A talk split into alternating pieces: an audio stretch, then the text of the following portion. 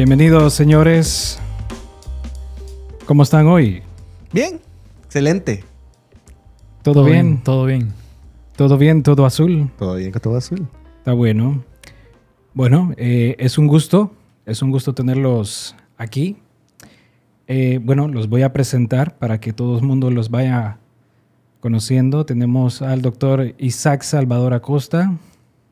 Gustazo. Bienvenido, doctor. Gusto. Mucho gusto, doctor. Para aquellos que no, sa- no saben, eh, pues Isaac es mi hermano, ¿ok? también médico. Actualmente está en el, en el Hospital Mario Catarino Rivas, en la sala de neurocirugía. ¿ok? Y a la par del doctor Isaac está el doctor William Miranda. Huevo, nada, que estamos. Un gusto tenerlo aquí, doctor. No, deja ves. Ey, Gusto cuidado. desde, sí, sí, sí, sí, sí, sí.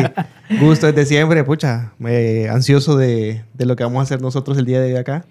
Y gracias por la invitación. Teníamos retrasado este... Eh, lastimosamente nos ha pegado la nueva ola de COVID. Sí, así es. Bueno, eh, hablando de COVID, pues, eh, bueno, antes de, de- de entrar en detalle a, a los temas que, que estamos interesados en hablar, sí me gustaría saber, eh, más que todo ustedes, me cuenten cuál es la experiencia que tienen en la sala en donde ustedes desempeñan labores. Vamos a empezar con el doctor Isaac. Pues fíjate que en experiencia, pues ha sido algo bonito. Ha sido, pues, ¿cómo te puedo explicar? Ha sido unos meses de, de- de mucho trabajo. Porque si no más no saben, pues el, Hospital Catarino, pues, atiende todo tipo de personas que vienen de todos los lugares. Y pues, eh, la experiencia ha sido bonita, la verdad. La experiencia ha sido bonita, tanto como con los colegas, con los estudiantes, con los internos. Eh, una experiencia muy bonita ya, trabajar ya, siendo parte del equipo del hospital. Perfecto, muy bien. ¿Y tú, doctor William? No, fíjate que igual eh, formo parte del equipo de, del Mario Catarino Rivas desde el 2019. Eh, gracias a Dios, pues después de haberme graduado me, me dieron la oportunidad de entrar. Eh, primero con la, la epidemia de, de dengue que hubo en el 2019 en pediatría. Y después pues pasé al, a atender pacientes con COVID y actualmente estoy en la emergencia de cirugía. Atendiendo todo tipo de pacientes que venga, desde traumas, dolores abdominales, eh, igual parte del equipo de la emergencia con, con Salvador, eh, para em, ver los pacientes de neurocirugía igual. ¿ok? Entonces, gracias a Dios ahí estoy en este momento. Al principio del año pasado, por ejemplo, eh, formé parte de la administración del hospital como parte de la jefatura de, de urgencias, pero eh, me tuve que hacer a un lado por motivos eh, personales eh, al- en la administración y pues me involucré al, al- al equipo médico de la emergencia de cirugía, donde me gusta estar todo el tiempo. Perfecto. Es importante eh, recalcar, ¿verdad?, la, la importancia que todos los médicos desempeñamos en el Catarino.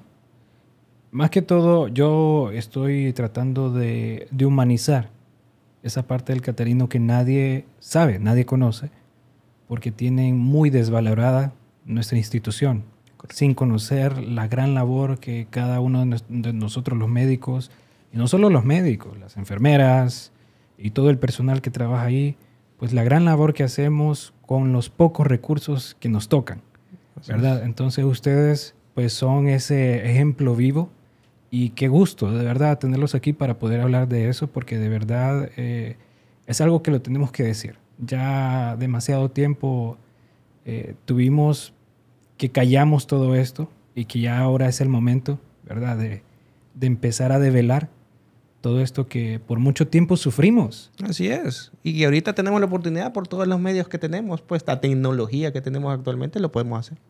Claro que sí. Vaya, en el caso de, de- del doctor Isaac, en, el- en la sala de neurocirugía, claramente, ¿verdad? Hay carencias, ¿ok? Hay carencias. Hay, ¿Cuántas moras quirúrgicas hay actualmente? Eh, mira, el número no lo, no lo sé, bo, pero sí, la verdad que como todos los días llegan pacientes que son de eventualidad quirúrgica, unos más graves que otros. Y pues la verdad que eh, eso va retrasando bastante, porque eh, como te había comentado más antes, de que llegan de diferentes partes, no solo de la ciudad, sino que de Honduras, creo yo. Yo creo que, yo creo que más que todo, eh, yo creo que se divide la mitad del mapa, la parte superior Mario Catarino, Mario Catarino y la parte inferior todo lo que es para hospital escuela, ¿va? Sí. Entonces... ¿Y qué pasa? eh, De que todas las personas que llegan solo dicen, pucha, qué barbaridad, no, no me han, no me han operado. Qué barbaridad esta gente que se, que a saber qué pasa haciendo todo el día. No saben la razón por la que hay una mora quirúrgica, no saben la razón por la que el paciente no se ha operado todavía. ¿ok? Así es. Una de las razones principales, ¿cuál es? La falta de cupo en el quirófano, ¿verdad? ¿Ok? Es correcto. ¿Por qué hay una falta de cupo en el quirófano? Porque solo hay 10 salas de quirófano. Correcto. ¿Ok? 10 salas de quirófano. ¿Para cuántas salas de, de- de hospitalización arriba? Para todas las partes quirúrgicas. Para toda la parte quirúrgica, exacto. Entonces, Y, y algo muy importante vos de que eh, lo que decís vos es de que hay veces que hay personas vos que piensan de que son los únicos pacientes. Sí. Y uno les explica, oh, no, mire, también hay mujeres en, en espera, también hay niños en espera. No solo usted, también de hombres hay mujeres y hay niños. No, y no solo eso, sino que, vaya, pucha, en neurocirugía, ahorita que fui jefe de, urgencias, por ejemplo, es complejo. O sea, pacientes llegan tequeados, eh, que son de urgencia, pero en piso tenemos pacientes con tumores que lleg- tienen años de estar con ellos y hasta ahorita pueden hospitalizarse y, y tienen meses de estar todavía hospitalizados esperando el cupo, que por su sintomatología que da el tumor no pueden estar en casa. Ujú. Y, y no es porque no quieran pues operarlo, sino que eh, hay tanta mora quirúrgica, o sea, hay tanto paciente que llega politraumatizado por moto, accidentes vial tipo moto, auto. Más que todo, creo que lo, lo que más está llegando, William, creo que es moto. ¿va? No, Si es que ahorita siempre equivoco. nosotros en el Catarina hemos tenido trauma de moto. O sea, lastimosamente nuestra sociedad no está educada vialmente. no está capacitada. No Posiblemente. está capacitada para, para tener estas, estos tipos de, de vehículos, Sí. ¿verdad? Vaya, hoy, casualmente, hoy, un tipo me rebasó por la izquierda yo cuando justamente iba doblado. ¿Qué pasa si doblo? Me lo echo. Sí. ¿Ok? Entonces el tipo perfectamente pudo haber esperado atrás, pero no lo hizo. Bueno. Porque él dice, soy una motocicleta, puedo rebasar donde yo quiera. Y no es es. así, sigue siendo un vehículo. Así y es. tiene que esperar en su línea para que no le pase nada. No, y no solamente en su línea. O sea, si vos te lees la ley de tránsito bien clarita, dice, si es con un carro, eh, si es moto, tiene que ir en medio del carril. Como si fuera un carro más, solo que un más pequeño, pues. Sí. Y no entienden la mayoría de, lo- de los que compran motocicletas ese tipo de educación vial. Y eso es lo que realmente eh, nosotros lo vivimos día con día en la, en la emergencia de cirugía. Pues Eh, pacientes que vienen con, con TEC severos o TEC moderados porque también no usan adecuadamente el casco o simple y sencillamente no lo usan como parte Sí. de protección para ellos. Sí, y, y nada de eso, sino que eh, viene todavía y se van a alcoholizar y no se ponen ni casco. Y entonces, eh, todavía ahí viene vos la parte de, de que la irresponsabilidad de las personas. vos. Hace poco, fíjate que hablaba con, bueno, no sé, tal vez ustedes me dan la razón. Hace poco hablaba con unos colegas vos de que creo que el, el gobierno en sí debería de, de prohibir las motocicletas el fin de semana. vos. Porque es que fíjate que uno el fin de semana no trabaja. Y otra, y, y- y- y los que trabajan pues para su casa temprano. Pero los fines de semana, ¿qué es lo que hacen? Ir a, ir a beber, ir a, ir a vagar. ¿Y qué es lo que pasa? Llegan un montón de pacientes los fines de semana. ¿no? ¿De acuerdo? Entonces, Ay, pero ¿y qué vas a hacer con los pacientes? Ve, con los pacientes, con las personas que realmente están trabajando como delivery, que son motos. Y los No, fines de semana pero- es más activo. pero creo que ahí habría así como un permiso especial pues, porque están trabajando. pues, obvio.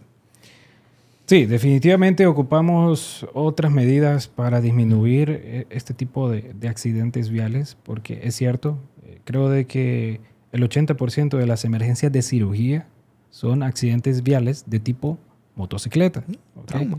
Trauma, trauma, eh, trauma cráneoencefálico debido a una contusión por un accidente, Un accidente. vial. ¿ok?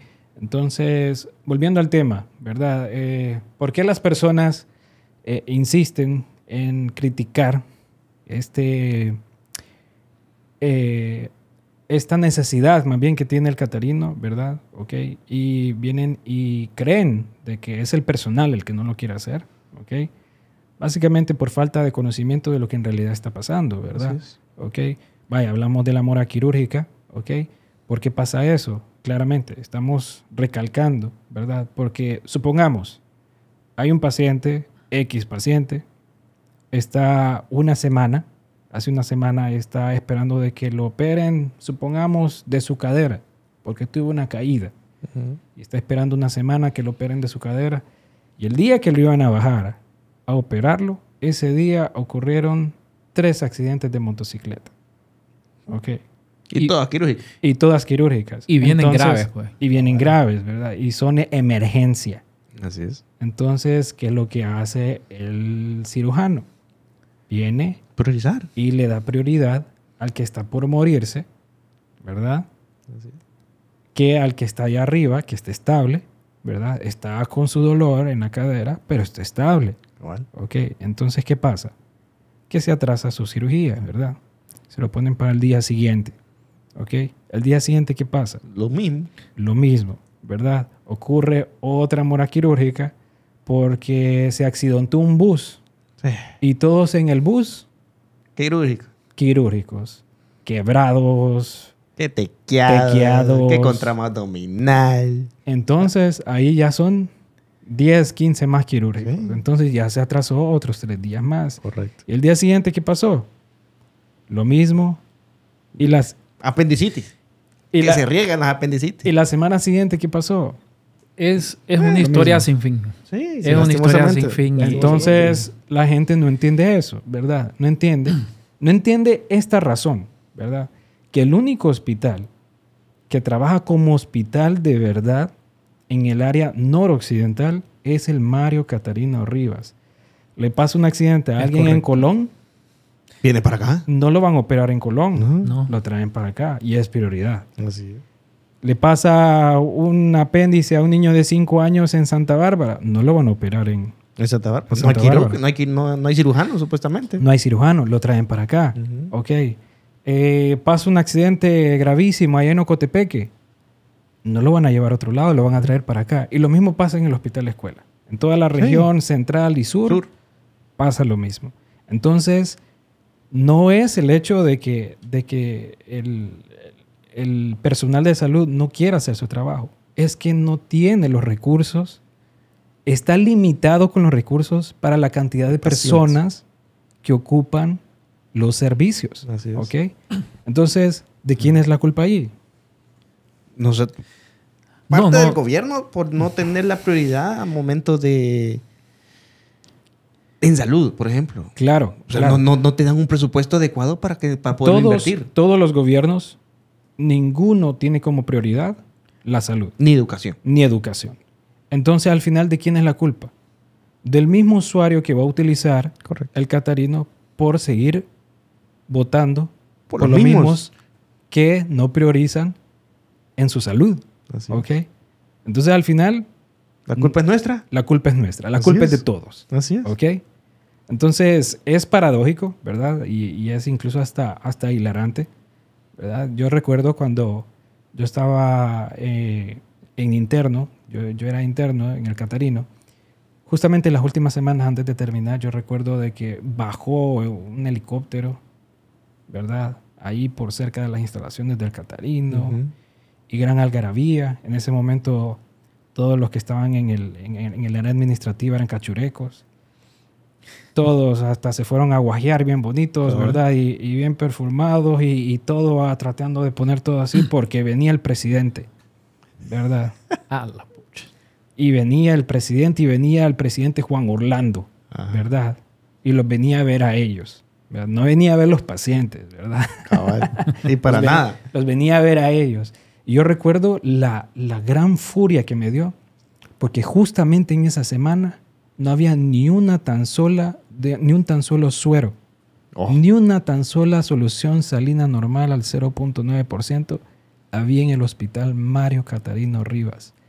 todos los pacientes tenían que comprar su suerito para poder estabilizarse. Entonces yo, yo me enfurecí tanto por ver esta gente en el área administrativa alegrándose de que venía este, este gran personaje, mientras que los pacientes Sufriendo. sufriendo, los pacientes muriéndose, porque igual los guantes, no habían guantes, no habían suficientes guantes. El médico interno tenía que ir a comprar sus propios guantes para utilizarlos con sus pacientes. Y, no, y no estás tan alejado de la realidad actual. O sea, nosotros ahorita lo que estamos pidiendo a los pacientes es venoclisis. No Actualmente, venoclisis. hoy, en el Actualmente- 2023. Actualmente, con el gobierno actual, venoclisis, que pa- medicamentos para el dolor, que mm, sondas para poder colocarles para que puedan orinar, sondas Foley, por ejemplo. Hay veces que no tenemos. Venoclisis ya tenemos casi un mes, dos meses de no tener y estamos pidiendo y pidiendo y pidiendo. En un momento no teníamos ni tubos de hemograma. No tuvimos reactivos para poder hacer hemogramas o química. O sea, son cosas que lastimosamente, eh, bueno, en tu tiempo que fuiste interno y ahorita actualmente que nosotros ya estamos dentro del sistema como médicos generales, lo, estamos, lo seguimos viviendo, pues. Y, eh, y no hay cambios. O sea, a pesar de que se cambió de gobierno, simple y sencillamente eh, todo hemos concluido que la decisión que se tomó como país, eh, nos hemos quitado la venda de la paja, literalmente, que nos estaban vendiendo en campaña el, el actual gobierno y que no han hecho absolutamente nada, pues.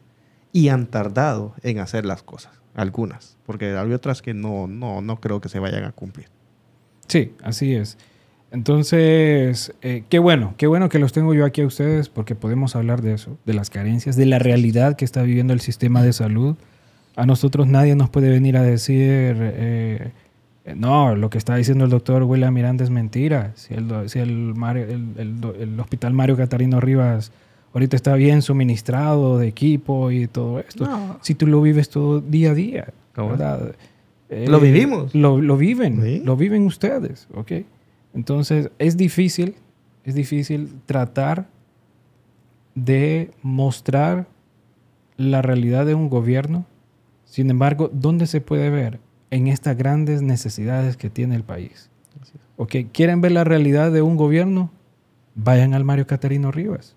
Vayan a ver cómo está. O que solo que se asomen en un centro de salud también. O, o que vayan- Asómense. Asómense a ah. un centro de salud Y ya, y pregunten si hay acetaminofén. cabal.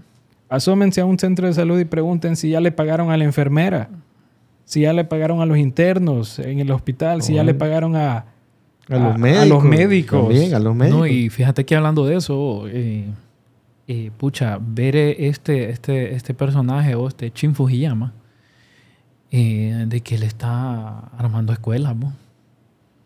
O sea, debería ser plan del gobierno, pues, o sea, arreglar las escuelas. Hay algunas escuelas que la- las está arreglando. No sé si te has dado cuenta que el hombre viene a construir mil escuelas. Y ya, vi- ya lleva 65, creo yo.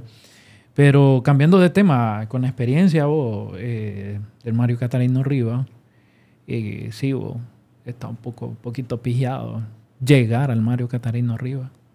Como paciente, nos toca a nosotros, vos. Toca. Porque, o sea, como médico, vos la gente piensa oh, de que, que uno tiene un seguro, o de que, ah, este man allá se me va a ir a parar y le pasa algo, ¿no? Nada que ver. Ahí si llega William Tequiado, va a tener que decir, vaya, doctor Isaac, vaya, póngale la sonda Foley. O, Ahí me van a ver los paños menores a uno. no hay, le voy a decir yo, vaya, compra al familiar. ¿Cómo, güey? ¿Cómo toca, Y pues? entonces, toca, pues, o sea, ni modo. Y, y- y- y es algo de que todo el mundo lo tiene que pensar. Yo lo he pensado y incluso yo hago broma hasta con los internos que tengo yo. Te, te imaginas que vengas tequeado y venga tu otro compañero eh, y ponerle la sonda folia hasta por cual y, eh, y ya se ríen ellos porque es la cruda realidad, pues. O sea, yo creo que nadie tiene la suficiente eh, estabilidad económica para ir a parar a un hospital privado. Sí. Todos vamos para ahí, bo, sea como sea, pues. O el seguro social o es el hospital público. Sí. y, y para de contar, porque de ahí de lo contrario, no creo que se pueda por, la, por el tipo de ingresos, por el tipo de capital que uno maneja, porque todo el mundo piensa que el médico, no, que siendo médico uno gana. No, No, pucha, o sea, uno a- a- igual le deben. Y el poco sueldo que, que- que manejamos nosotros no es el mismo que nos deberían de dar. Pues, o sea, se deben un sueldo, sí, pero tampoco no es el sueldo digno como realmente uno necesita o realmente lo que uno trabaja finalmente en un hospital público. Por cierto, hablando de eso, tú estuviste en una, tú organizaste una huelga, ¿verdad? Cuando no les pagaron recién empezado el COVID. Sí, sí, sí. No, Sí. ah, sí, para empezar, para lo del COVID, créeme lo que... Que eh, cuente, que cuente. Fue, fue bonito. Y la experiencia fue muy bonita, sufrida. eh, un montón de anécdotas que contar. Pero eh, la parte del salario, la parte monetaria en ese momento, nos habían prometido, pues. Eh, tres, a ver, tres meses después de haber empezado a trabajar con, en COVID, pues mandan la- el decreto que, bueno, a los que trabajaron en primera línea se les va a dar la plaza. ¿Y cuál plaza? Y que nunca llegaba a la playa, ya pasaba un año y nada. Y el sueldo el siguiente año, o mejor dicho, el mismo año, en el 2020, vaya, empezabas a trabajar, a los tres, cuatro meses te venían a pagar. Así. Y uno comiendo literalmente Comiendo de la buena. de la Y- buena en el, dentro del COVID, poniéndose los monos, que empezaron primero monos impermeables, en el cual donde se sudaba. Uf, o sea, me imagino. eh, unos monos que no entraban ni una tan sola gota de aire, pero ni una briseta de aire dentro de tu cuerpo. Entonces, eh, era sauna, pues literalmente como te ponerte una bolsa de, de- de basura para hacer ejercicio, por ejemplo, Sí. y empezar a sudar, a sudar, a sudar, a sudar. Pero sí, va con el estrés de que te vas a, ay, si me lo quito, y si me lo quito, me voy a, me voy a contagiar si me lo quito. Ey, O sea, yo, yo tengo una pregunta acerca de eso. Eh, bueno, yo, yo la experiencia en, en COVID no la tuve en el hospital, pero yo quería preguntar eso. Eh, ¿Cómo hacían vos cuando tenían ganas de hacer pipí? Esa es una, ¿va? O, o- o si tenían ganas de, vulgarmente cuando dicen las personas, hacer del cuerpo. E- Esa es una de las preguntas. Y otra pregunta que te quería hacer, vos, eh, ¿tenías miedo, men? No, mira, para empezar, eh, yo había El- quedado el- sin trabajo. El miedo, el miedo así desde me voy a morir. Sí, Ah, todos los tuvimos. Para empezar, yo en el 2020 había quedado sin trabajo a principios del año. Y eh, porque había pensado, ya había pasado lo del 2019, de, la, de lo del de dengue. Ujú, sí, sí. Entonces, eh, en marzo del 2020, revienta COVID aquí en Honduras. y uno dice, bueno, no hay gente, toca. Y como en aquel momento, en el 2020, decía que la los jóvenes éramos los llamados porque eran supuestamente los que no nos íbamos a, a enfermar tan gravemente. Entonces pedí el chance, pedí la oportunidad y pues se me dio. ¿Qué es lo que sucedió? Bueno, baja guardia. me. Vamos a guardia. Esa primera guardia, como loco, buscando artículos de cómo ponerse el equipo de protección personal de la manera correcta. Y la manera correcta era para podértela quitar. Porque en el primer mundo, ¿qué es lo que sucede? Te pones el, cue- te pones el equipo de protección personal, pasas una cámara, te rocía y entras a la sala coitaria. Y de- tranquilo. Y tranquilo. tranquilo. Salís, igual, a que el rocío de que te pega y salís. Y aquí en Honduras, ¿cómo? Sí, no, no existe. Ah, no todo, ex- no todo exi- eso- todavía no existe, ni todas en los esas hospitales normas de privados. bioseguridad no existen. Ni en los Sí. hospitales privados aquí en Honduras. es. Entonces, ¿qué es lo que hacíamos nosotros? ¿Ok? Un área que te dividía, que Tal vez una cortina o simple y sencillamente una pared, así como estamos nosotros acá, y una puerta. Es lo que te dividía para entrar al- al- a la sala COVID. Ok. ¿Ok? Entonces, te ponías tu, tu equipo de protección, de protección, que nosotros le mal llamamos mono, porque Ajá. literalmente te tapas toda la cabeza. Y eh, en ese momento, Eh, William. William, y, y- y- y se lograban conocernos entre, entre, entre colegas. Eh, mira, no. yo creo que ese aquel, eh, creo que es William, mira. no, no, no, fíjate que estuvimos literalmente año, Yo y no sé medio, si es man- es William. año y medio que no nos conocíamos las caras. O sea, nosotros, de, mira, aquel, aquel está el nombre. Y yo, ¿y este de dónde viene? ¿Y este de dónde viene? No, que se graduó en tal lado. Ah, pues, está bien. ¿Y cuándo graduó? No, hace tres meses. Ah, mire qué cosa. Y empezamos, ok, macanudo. Mira, este es William. William, vos, todo no. chavo. ¿No El te acordás de Will? El chat de WhatsApp, eh, o sea, nosotros teníamos un chat desde el principio del Covitario y ahí nos conocíamos todos por chat. Por chat nos conocimos todos. Ahora, al momento de hacer el, el turno, antes del turno entramos con mascarilla y salíamos con mascarilla. ¿Y cómo nos solo éramos ojos? Pues. Ey, vos, y, y, y, y cuando tenías ganas de orinar, vos, ¿qué, qué pedo ahí? Pues? No, toca. O sea, o te aguantabas Uf. o simple y sencillamente salías. O sea, el, eh, turno, el turno eran 12 horas. ¿te 12 entiendes? horas. Te 12 aguantabas las 12 horas, men. Ah, y sin tomar agua.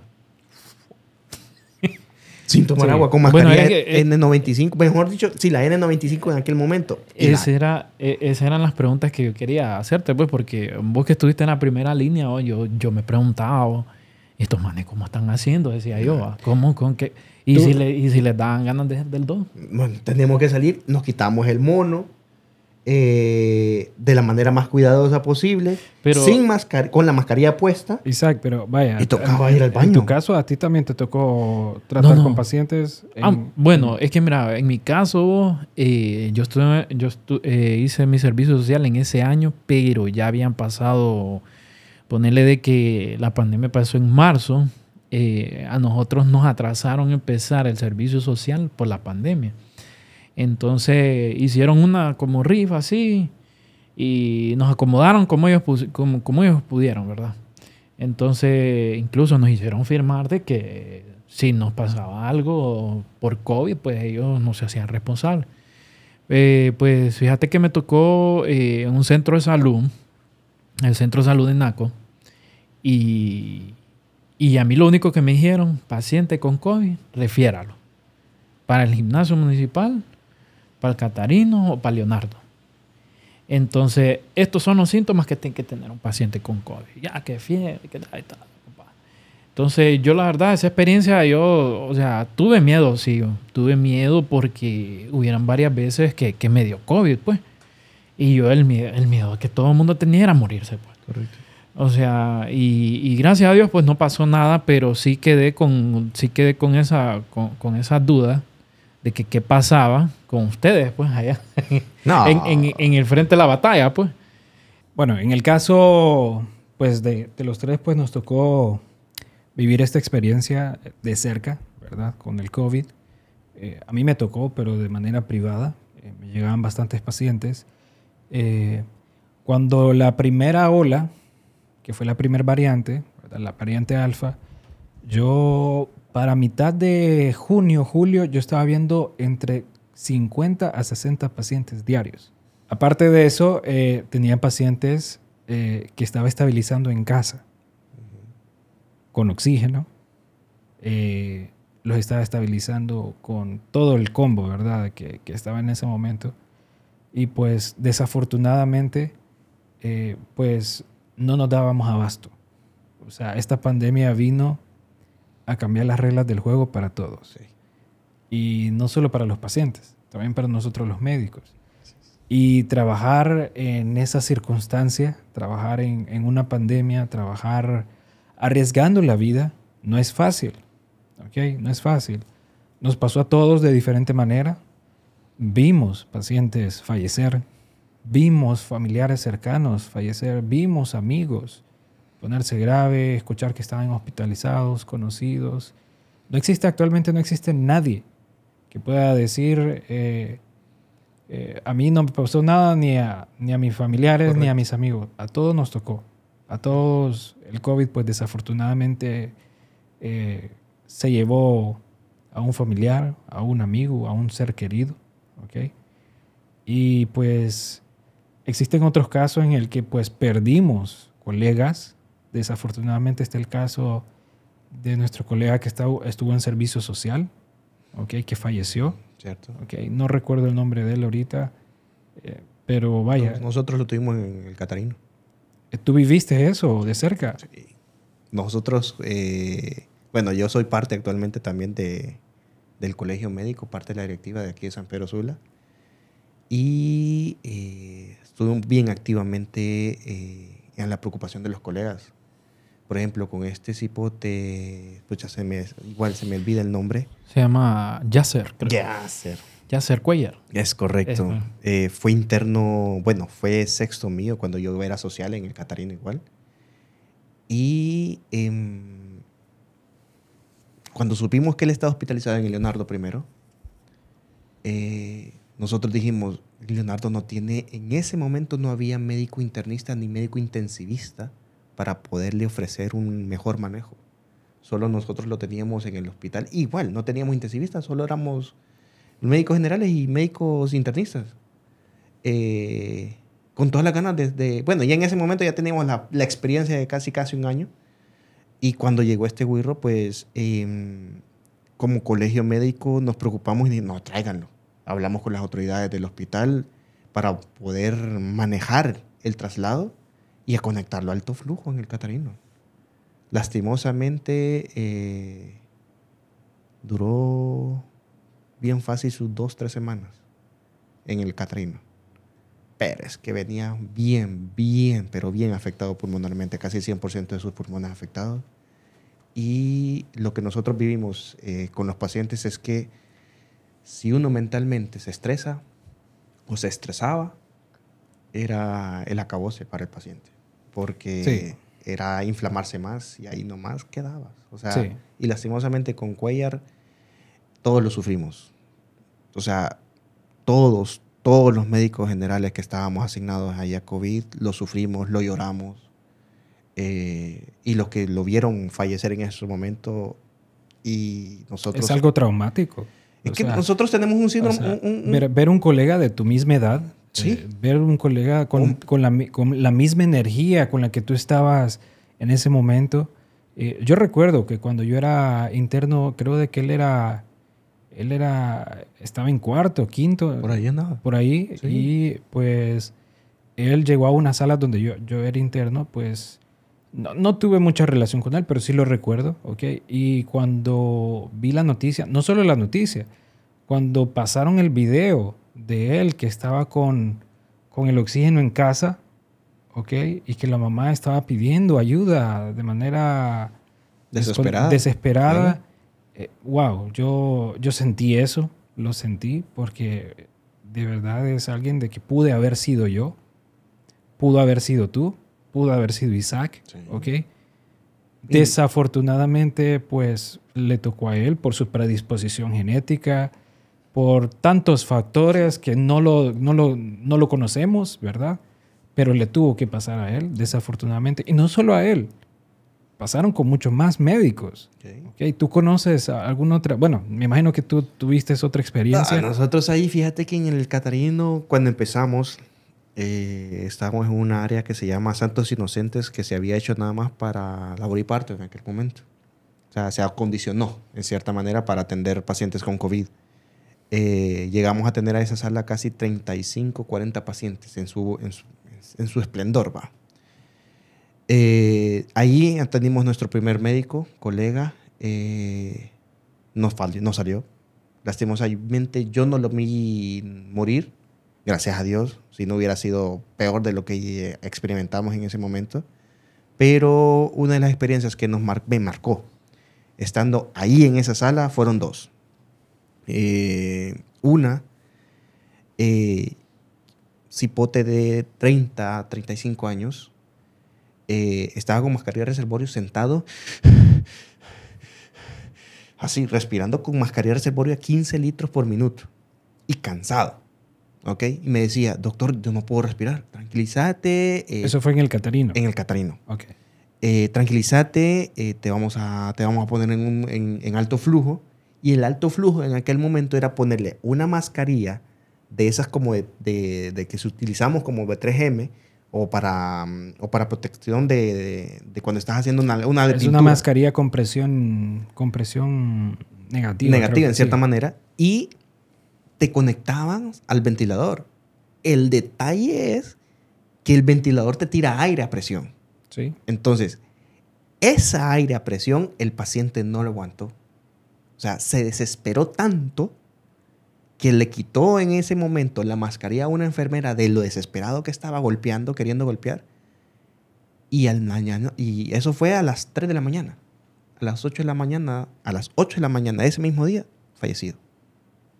O sea, son cosas que uno miraba de la nada falleció. Sí.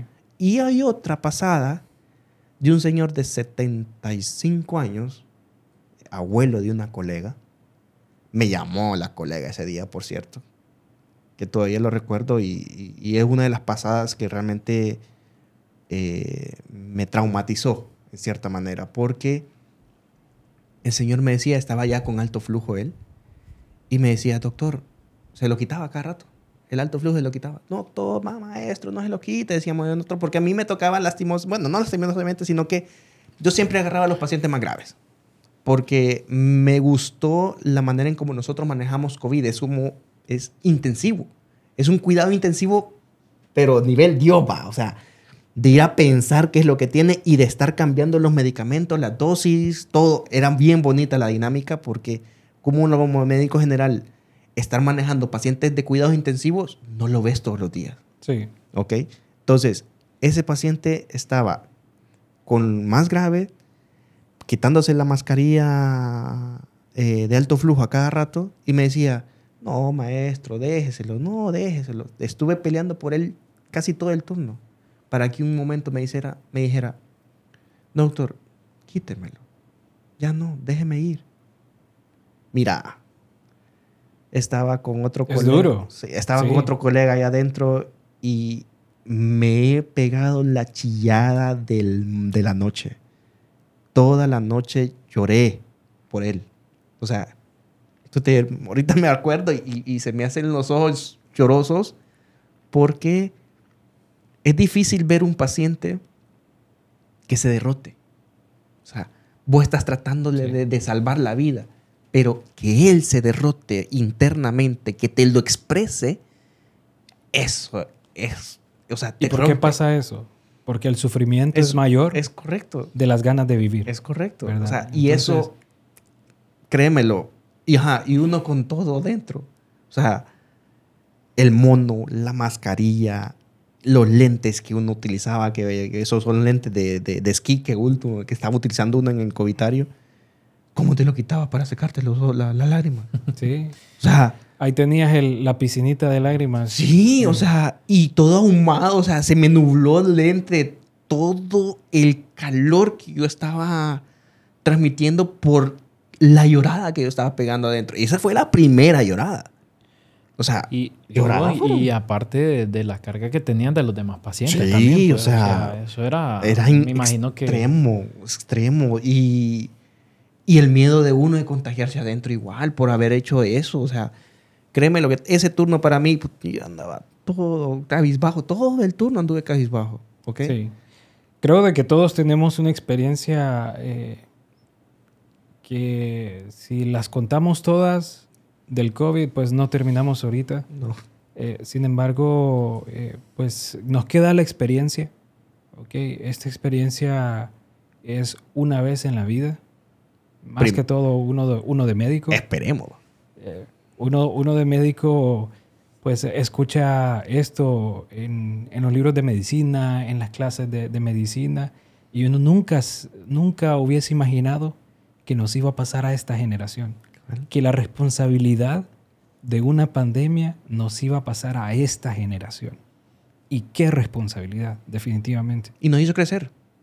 Claro que sí. Nos hizo crecer bastante porque nosotros tomamos al finalmente la decisión de qué manejo le damos al paciente sin el especialista.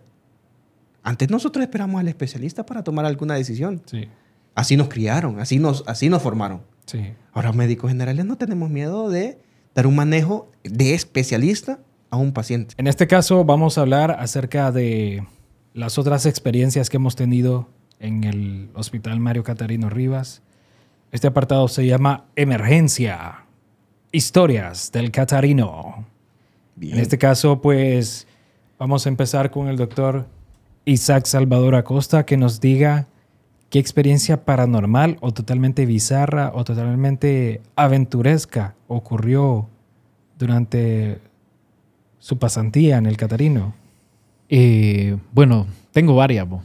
pero eh, una que, que, tu- que, que sí recuerdo fue cuando era estudiante, estaba cursando quinto año. Eh, ponerle que ya tenía como tres semanas de estar ahí en el Catarino, la, en la sala de la emergencia de cirugía.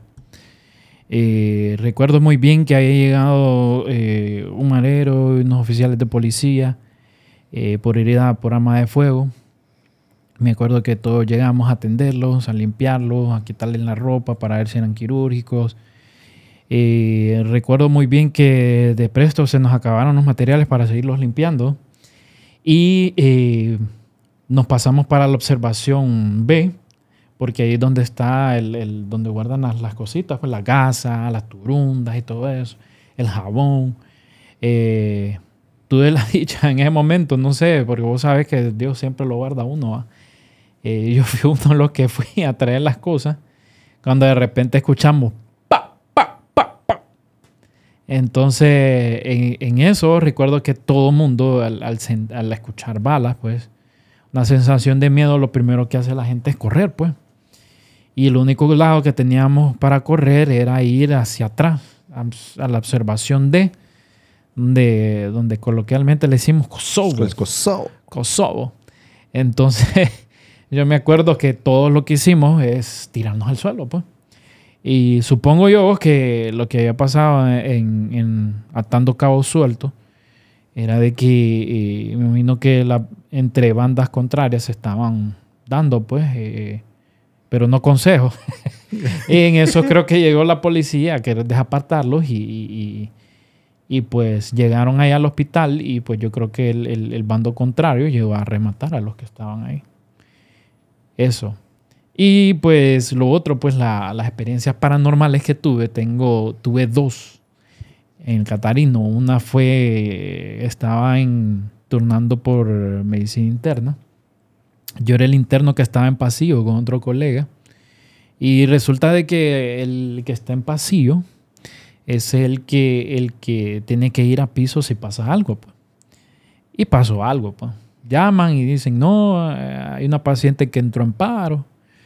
Y entonces, y voy yo, pues yo voy a ir. Pues, pues voy yo, me dirijo a, al, al, al, tercer piso de medicina en mujeres. Y cuando yo llego, eh, miro que habían pocos familiares ahí en el cubículo donde dice que la paciente había entrado en paro. Y pues me habían dicho, ¿usted es el doctor? Sí, sí, le digo que eh, vengo a ver una paciente que está en paro. Entonces, no, no, no, la paciente no, no le pasó nada, pero, pero suponemos que algo se sentía mal. Entonces, le tomé los signos vitales, todo estaba bien. Entonces, me propuse a, agarrar el expediente para poner una nota, pues. Entonces, cuando voy al, al, al cubículo de enfermería, eh, solo había una enfermera, me acuerdo yo que eran las 2 de la mañana. Y en eso, vos sabés cómo es uno, pues. Que uno, uno bien tranquilo, bien, bien alegre. Entonces le digo yo, buenas noches, Lee, con permiso, voy a agarrar el expediente de la paciente que supuestamente estaba en paro, pues. Entonces, ella no me dijo nada. Oye, yo seguí con lo mío y entonces yo le hacía varias preguntas y yo miraba de que ella no me respondía nada. A lo que vengo yo y dije yo, eh, Lick le digo yo, una pregunta, ¿y usted no le da miedo estar aquí solita? Le digo yo. Y ella solo me respondió, cuando estaba viva sí me dice. Entonces, bueno, dije yo, aquí corrió. Me la da las que aquí murió. Entonces, es algo que no logro explicar todavía. O si, ¿Pero volviste sí. a ver a esa enfermera? No, amén. O sea, ¿tú te acuerdas de la cara de ella? Fíjate que lo que sí, mira, lo que sí te puedo contar que te puedo dar lujo de detalle, que yo me acuerdo que ella no me quería dar la cara, estaba así. Estaba así sentado en un pupitre, me acuerdo yo. Y entonces, y yo llegué, yo llegué pues enfrente de ella, me acerqué, era el expediente. Entonces, permiso, le voy a poner la nota de este paciente. Y yo a le pregunté, y ella, nada, así, mira, así.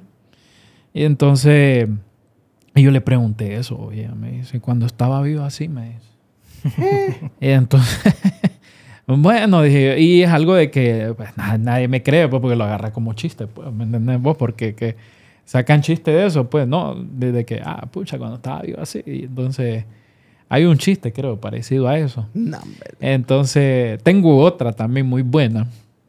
Estaba en emergencia de ortopedia, cuando era interno también. Resulta que como a las 3 de la mañana estaba turnando con una doctora muy famosa ahí de, de, de, de ortopedia. Entonces, llaman también de piso.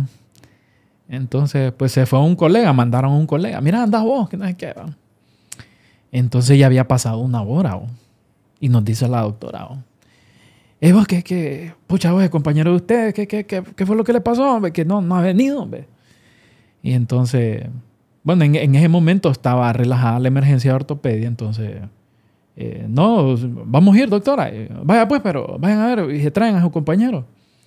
Entonces nos disponemos a ir, subimos el, el ascensor y todo. Y apretamos el cuarto piso. Cuando ya el ascensor se abre, se abre, miramos que viene nuestro colega de frente, el compañero. Con una cara, pero blanca de miedo. Y nosotros, hey, vos, ¿qué onda? vos? ¿Qué pasó con el paciente? Y el man, nada. vos. Él entró, nosotros salimos, todavía lo quedamos viendo como, como una especie de película. Ajá. Quedamos así viéndolo a él y, y cerró. Él así. y nosotros, pues, a ver, porque pega duro el turno, le digo yo a aquel. va. y entonces, pues ve- ve- viene mi colega y me dice, eh, mira, yo voy a ir a ver y, y- y le digo, ah, dale, pues yo voy a, voy, a, voy a agarrar el expediente para poner la nota. Eh, escribiendo estaba cuando me escucho aquel que grita, ¿no? porque de hecho fue en, en el último cubículo que estaba ese paciente que se había puesto mal. Entonces lo raro es pues, de que no había ninguna enfermera. ¿no? Entonces se, se suponía que ahí tenía que haber una, pues, tan siquiera. Y porque la que había llamado no estaba tampoco, o sea. Y entonces yo estaba poniendo la nota en el expediente, me acuerdo yo. Y, y en eso escucho a mi, mi, a mi compañero, hey, Saki, apúrate vos, vámonos, vámonos. Y yo, ¿qué pasó? ¿Qué pasó? Ya te cuento, loco, ya te cuento. ¿Y qué pasó? Le- ya cuando vamos al ascensor, me enseña una foto de una figura que él tomó. Eh, él, él tuvo el valor en ese momento de, de tomar la foto. Entonces, eh, una figura humanoide, como un humo negro. Entonces, algo que todavía, o sea, te debo la foto, men, te debo la foto. Entonces, pero fue algo de que. o sea, Pero tú, te, no tú lo- te acuerdas de la foto. Sí, sí, me acuerdo la foto. Y Fue- la foto, la foto no se miraba modificada. No, no, o sea, fue en el momento, eso fue en el momento que él me la enseñó. bo. Y tú viste algún Eh, espectro ahí. No, no, yo no vi nada porque yo salí corriendo al ver a aquel man eh, que, que venía con el, con el dulce en la mano. O sea, eh, no, yo- o sea, yo también, pues, ¿me entendés? Entonces, y él me enseñó, estoy incluso con la mano temblando. Mira, mira lo que estaba ahí, me dice. Entonces, sí, hubo una, una figura humanoide y, y él me explica vos que cuando él tomó la foto, desvaneció y, y se metió justo en el cuarto donde estaba el paciente o grave. bo. Qué feo. Eso es. Sí, Qué feo. sí. Y ahora con el doctor Miranda, con sus anécdotas del Catarino, No, mira, con la anécdota del Catarino. cuéntenos la que más lo ha marcado. ¿Desde el punto de vista paranormal o así? No, una anécdota, porque tenemos ese apartado Vaya, luego, que es vaya. Azoros. Ahí Vaya. pues el doctor... Ya, ya, ya. Se nos adelantó. Ya, ya. Sí. Ah, Ok, así paranormal, bueno, así de, de, asombrado.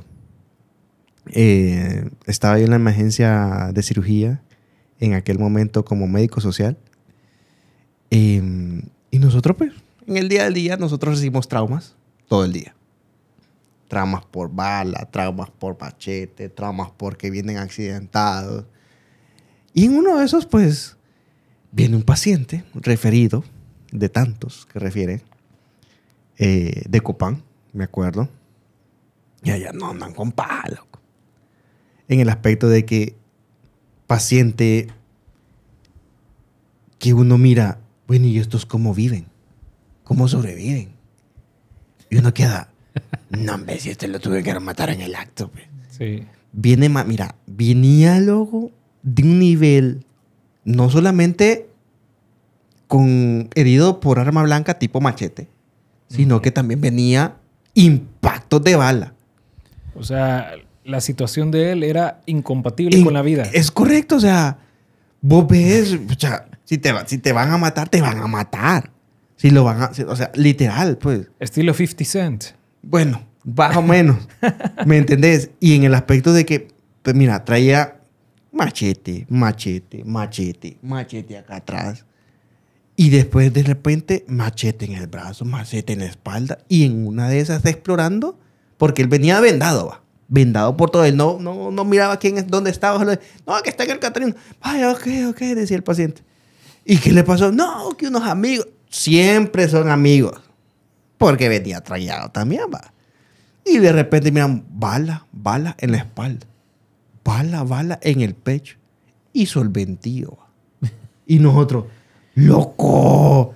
Y no, que- o como sea, que no había pasado nada. no, ¿no? como no había pasado nada. O sea, veíamos al paciente y no. Uh, bueno, tranquilo. Al rato llegan los pacientes.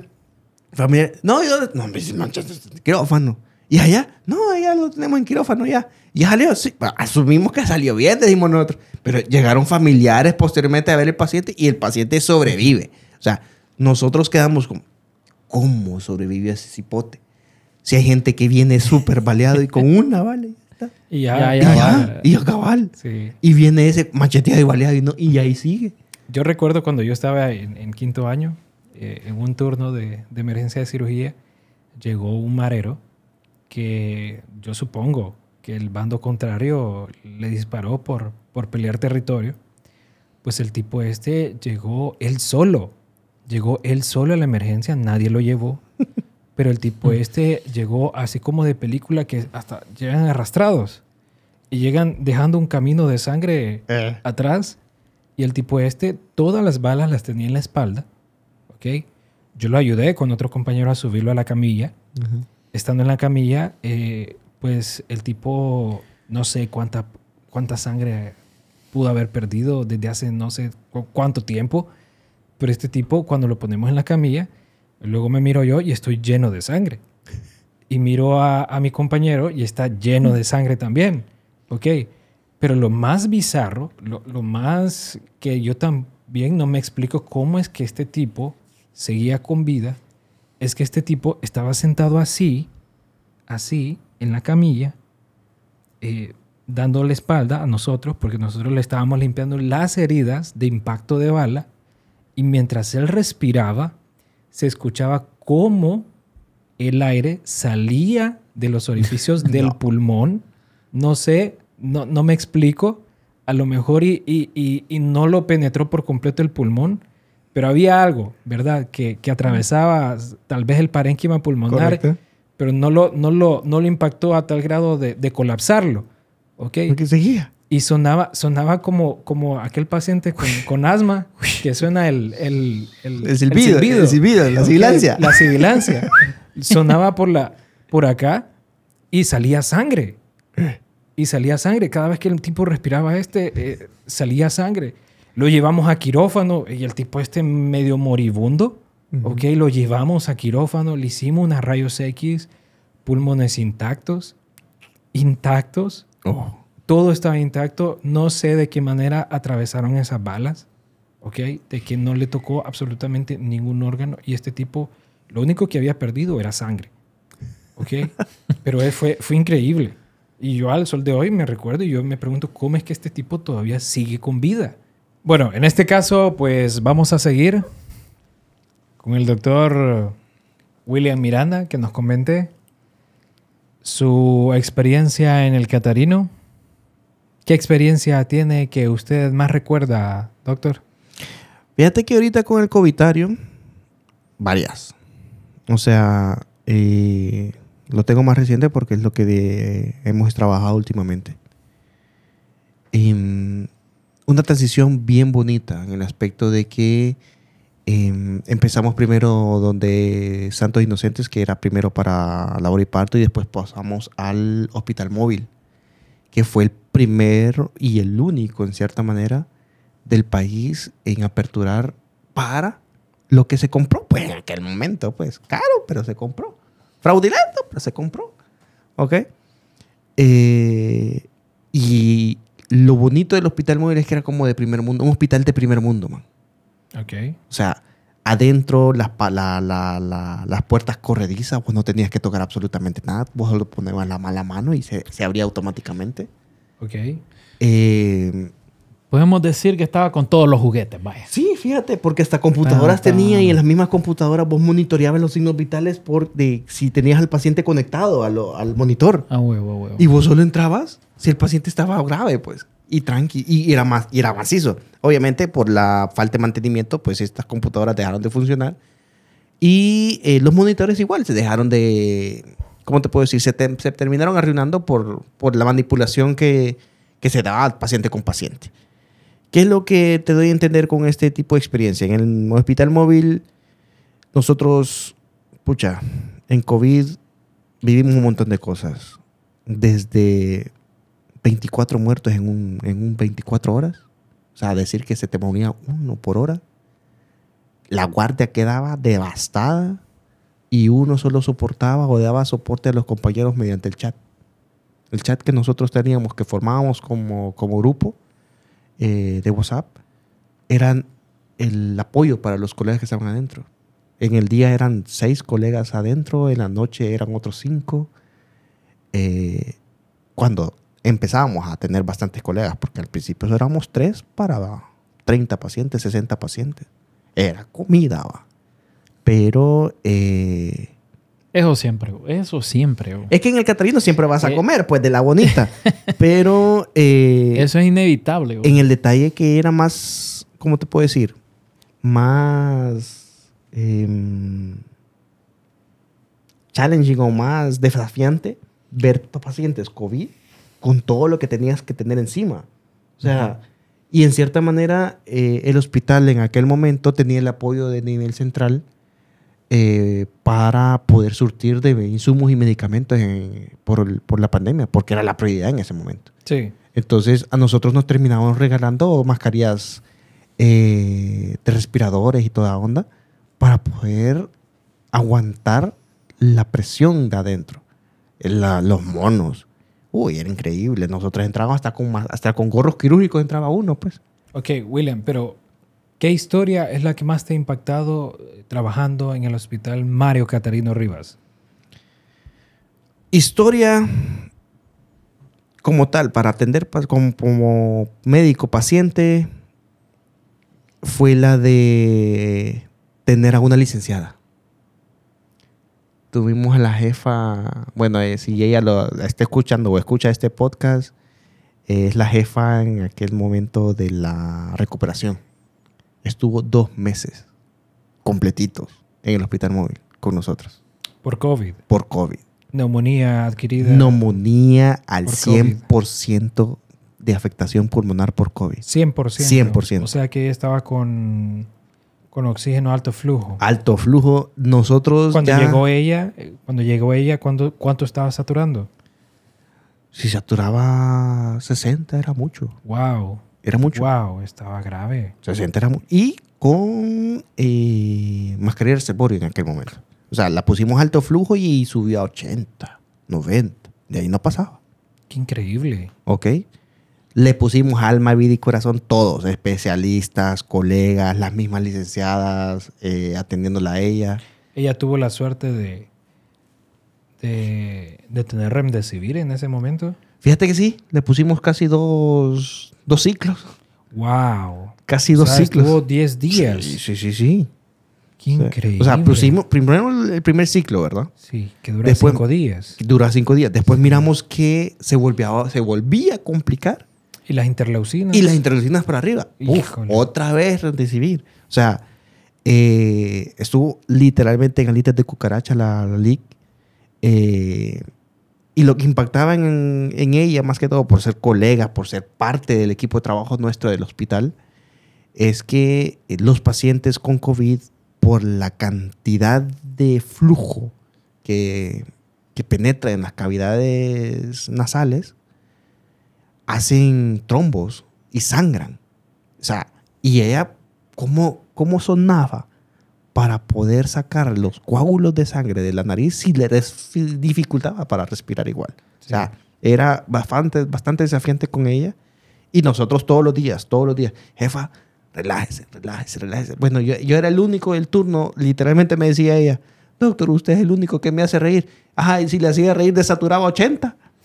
O sea, son cosas que nosotros quedamos, no, me jefa, relájese, le decíamos, estoy, estoy chisteando, pero relájese, le decíamos nosotros.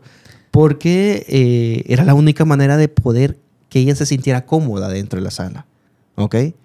y eh, sabiendo que no la teníamos que entubar porque si la entubamos ahí nomás quedaba pues. Sí. Porque ya, gracias a Dios, que llegó ella a hospitalizarse cuando nosotros ya teníamos la, el- la literatura de China, la literatura de Europa, que ya era un poco más rica para darle un tratamiento más dirigido. El promedio de vida para el paciente intubado con neumonía por COVID solo era del 10%. Sí.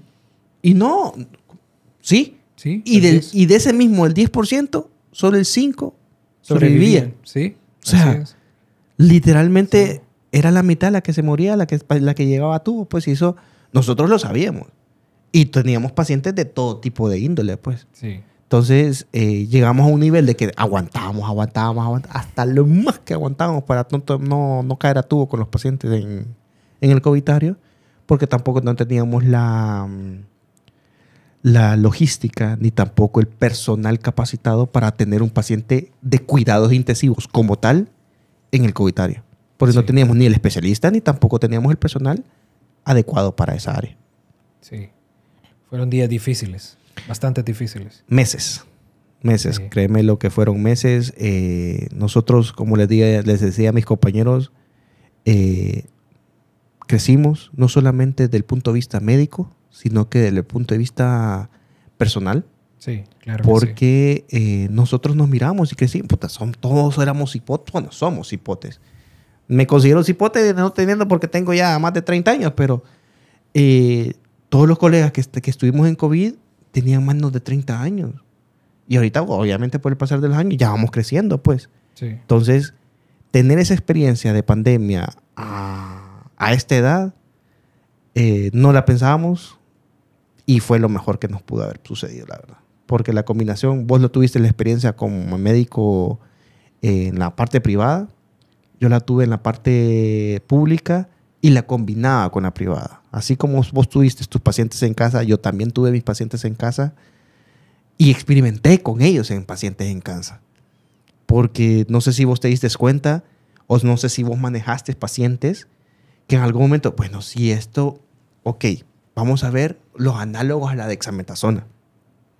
Y se empezaba a ver, vaya, yo por ejemplo, lo que yo usaba era de Flasacor. Y yo lo terminé usando porque lo empecé a leer. Y era más, eh, ¿cómo te puedo decir? Más eh, fidedigno hacia las células pulmonares que, las demás, que los demás corticosteroides. Rapidito salían los pacientes en dos días con mi tratamiento de Flasacor. Sí. Y equivalente a la dexametasona, o sea, a la dosis de dexametasona. O sea, y todo el mundo, y nunca hubo un estudio con deflasacor.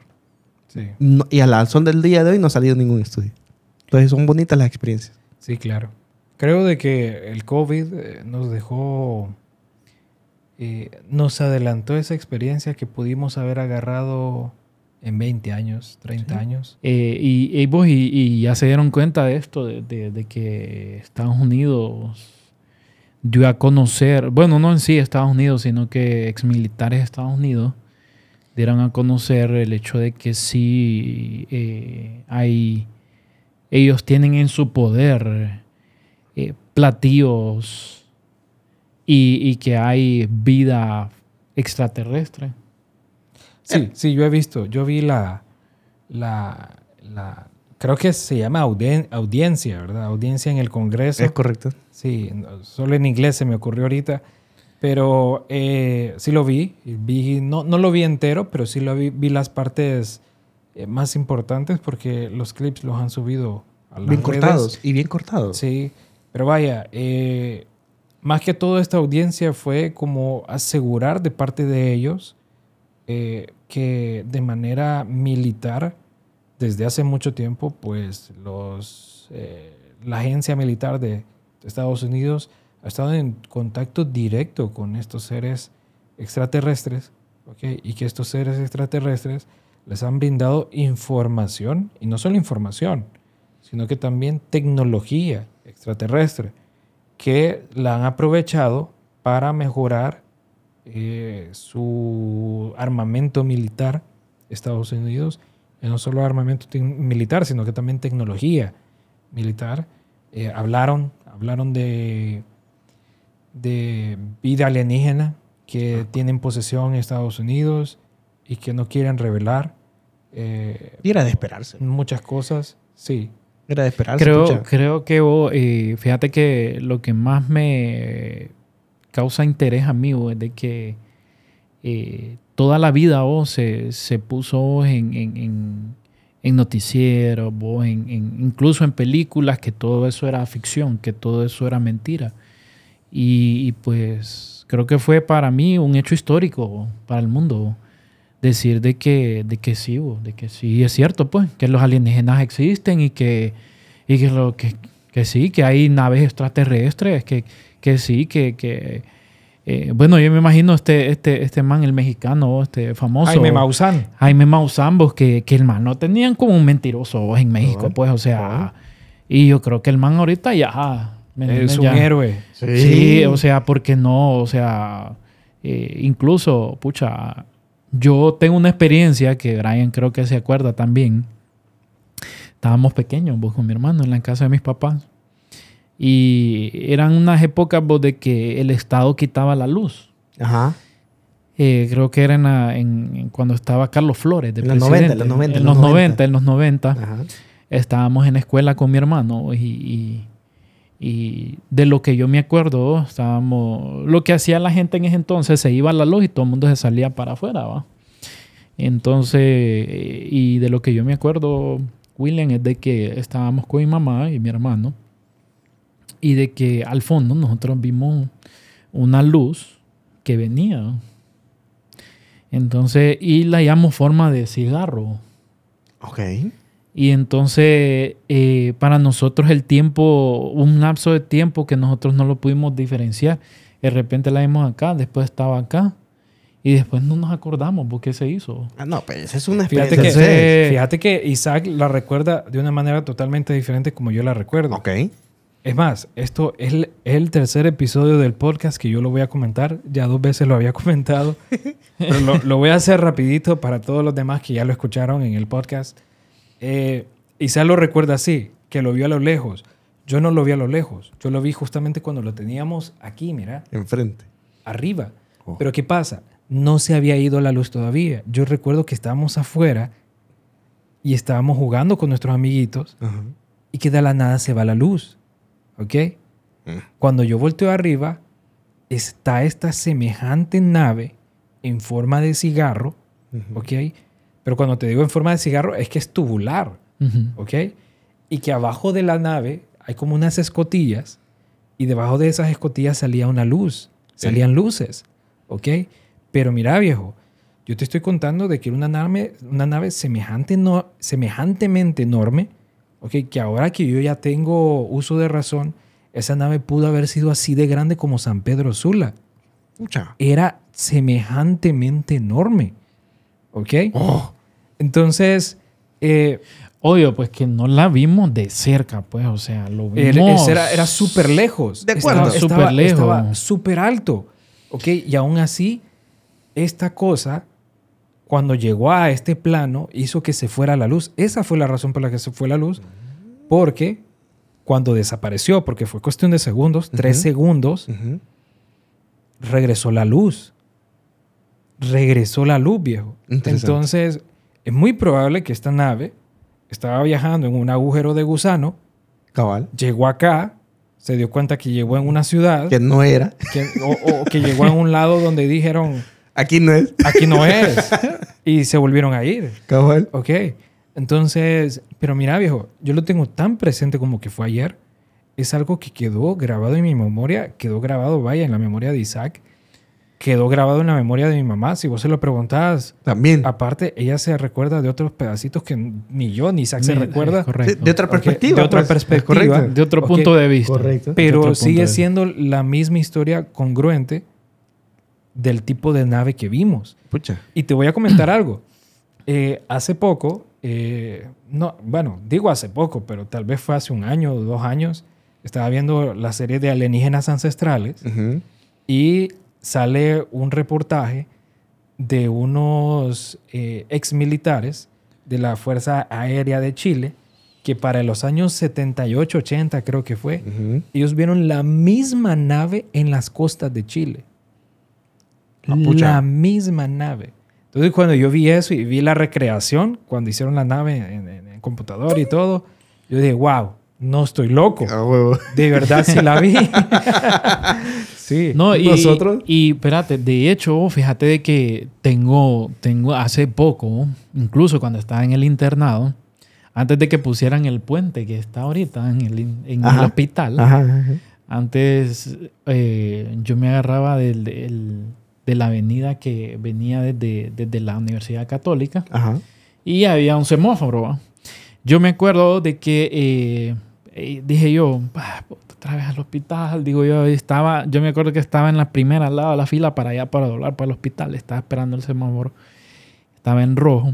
Y fíjate que a mí siempre que me ha dado curiosidad oh, ver la montaña, pues. ¿Qué es lo En primero la que ves? mañana, en la mañana uno me gusta ver pues, cómo se mira la montaña, pues verde, aquello.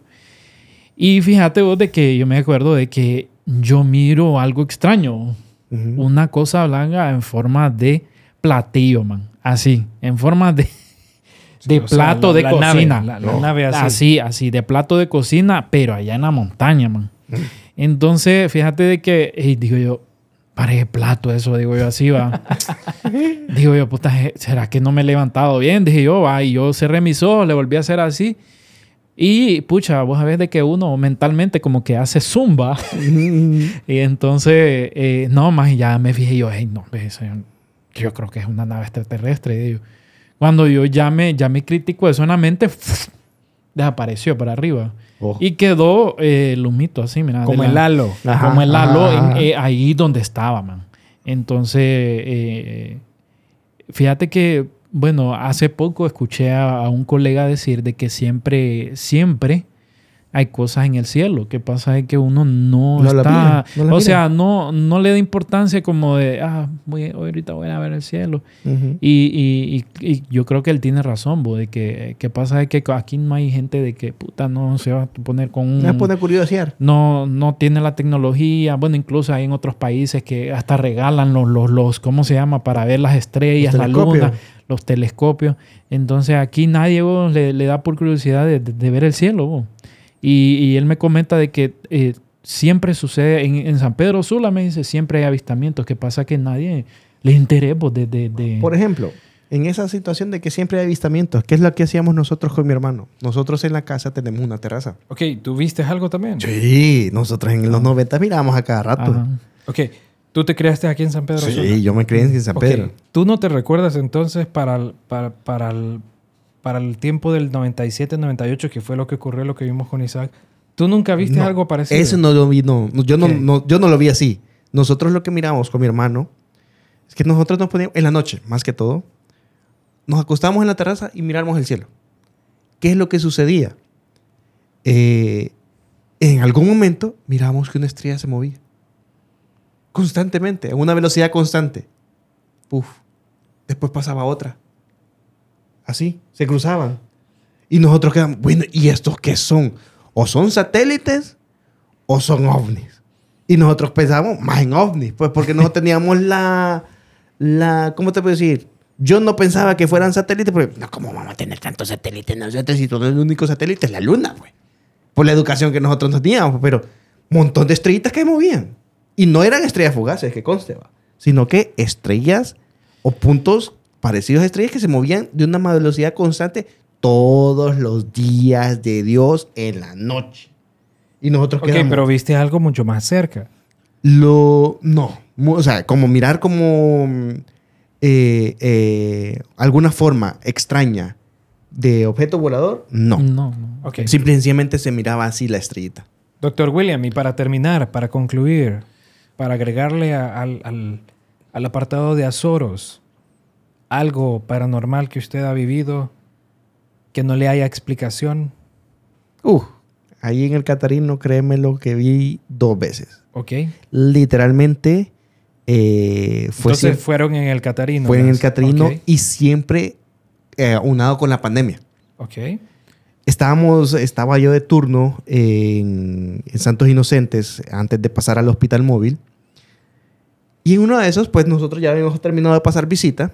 Eh, y en la parte de los pacientes donde están los más graves, eh, quedaban tranquilos. Y yo estaba en la, como en la central de enfermería, que era casi la parte de en medio de, de, de- Ujú, del- de Santos Inocentes. Entonces, ¿qué es lo que escucho yo? Grito. Un grito, pero despavorido. Ah, De- ¡Ah! ¡Ah! Y yo, ¿qué pasó? Ya voy, madre. Porque había una señora ahí al fondo, ¿va? Voy, madre. Y voy, de hecho, un juguete a ver qué pasó. Y cuando llego, Nada. nada. Todos los pacientes dormidos. ¿Y alguien escuchó de los pacientes? De los pacientes, ninguno. Ahora, Solo tú lo escuchaste. solo yo lo escuché. Y de los hipotes, o sea, de todos los colegas que estábamos, inclusive las enfermeras, solo yo escuché el grito. Ok, y era un grito de desesperación. De desesperación de una mujer. Ok.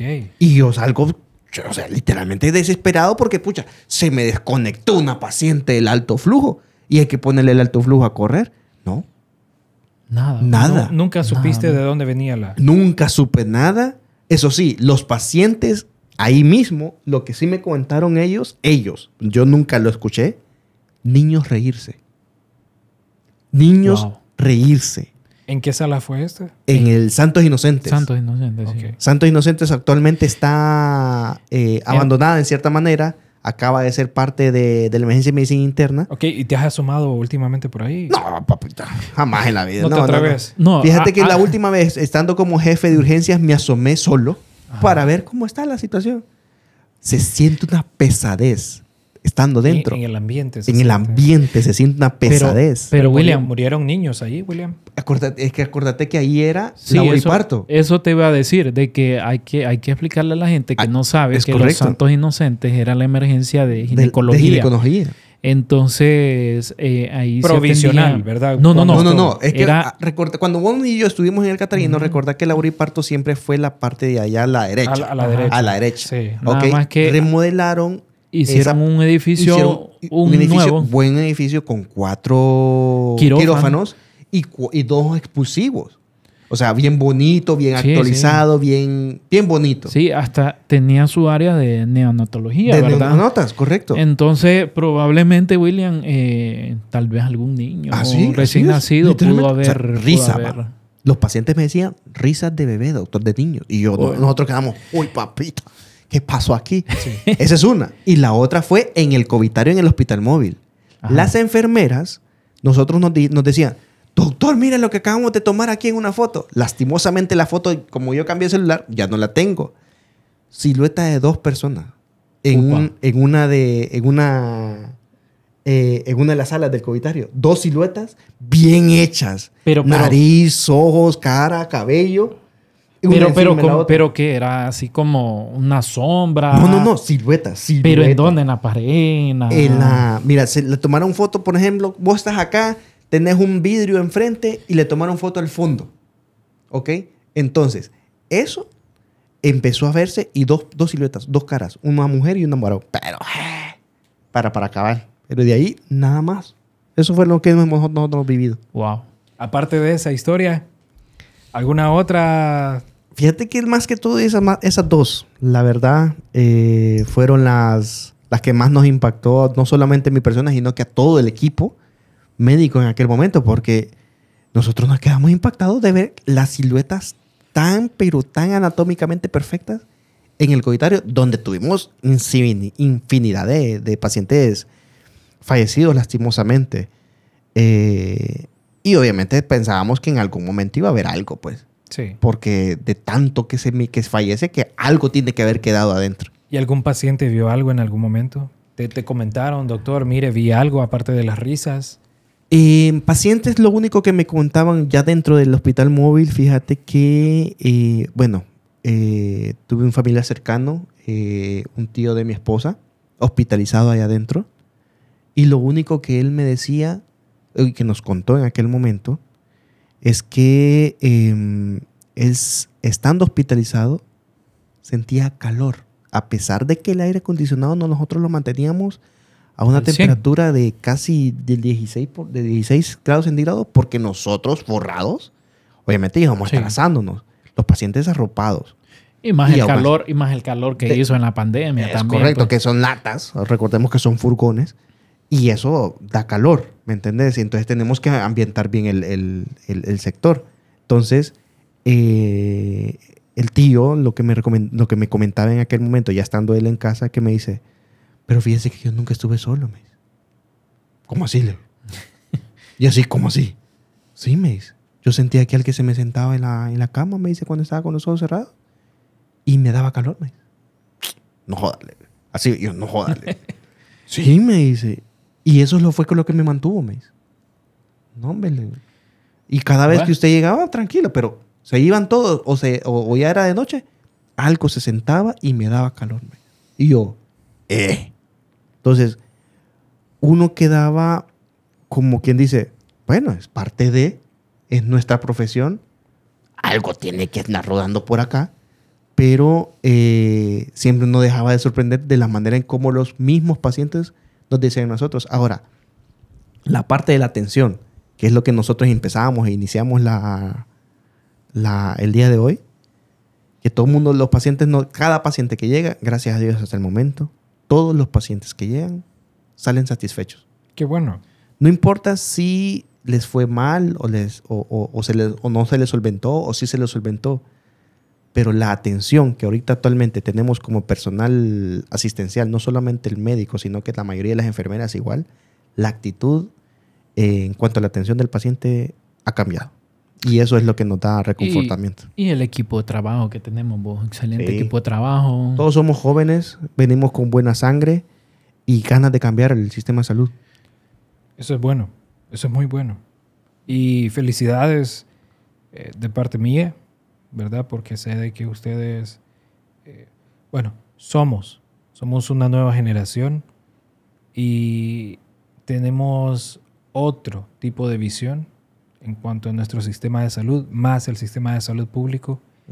Y pues eh, nosotros somos esa generación que va a ayudar a cambiar el rostro de no solo el Hospital Mario Catarino Rivas, de todos los hospitales públicos, pero en especial, vayan, en, nues- en nuestro caso, el, el- el Hospital Mario Catarino Rivas, El que nos, que nos vio crecer, Sí. pues, de cierta manera. el que fue como un segundo hogar para nosotros. Correcto. Así es. Y también vos no, no solo hay cosas malas, vos hay cosas buenas también, vos. ¿Verdad? Sí, no hay- no- entre esas cosas buenas, todo, pues, el, como te digo, personal, Sí. el personal especialista, ¿para qué? Es otro, otro pedo. Bueno, fue un gusto. Gracias por la invitación. Placer. Placer, William. Igual. Vamos viendo. Papi. Estuvo buena la plática. Después de aquí, ¿para dónde? Ah, vete. Nunca se sabe. Saludito muy especial para todo el personal de salud del Hospital Mario Catarino Rivas. Perfecto. Creo que el próximo será. Ah, bueno, ya les dije, ¿verdad? El próximo es el doctor Rommel Murillo. Tenemos un, una plática muy, muy amena con él. Esperemos. Ahí lo vamos a estar escuchando. Claro que sí. Vamos a estar pendientes de esa buena plática. Cabal.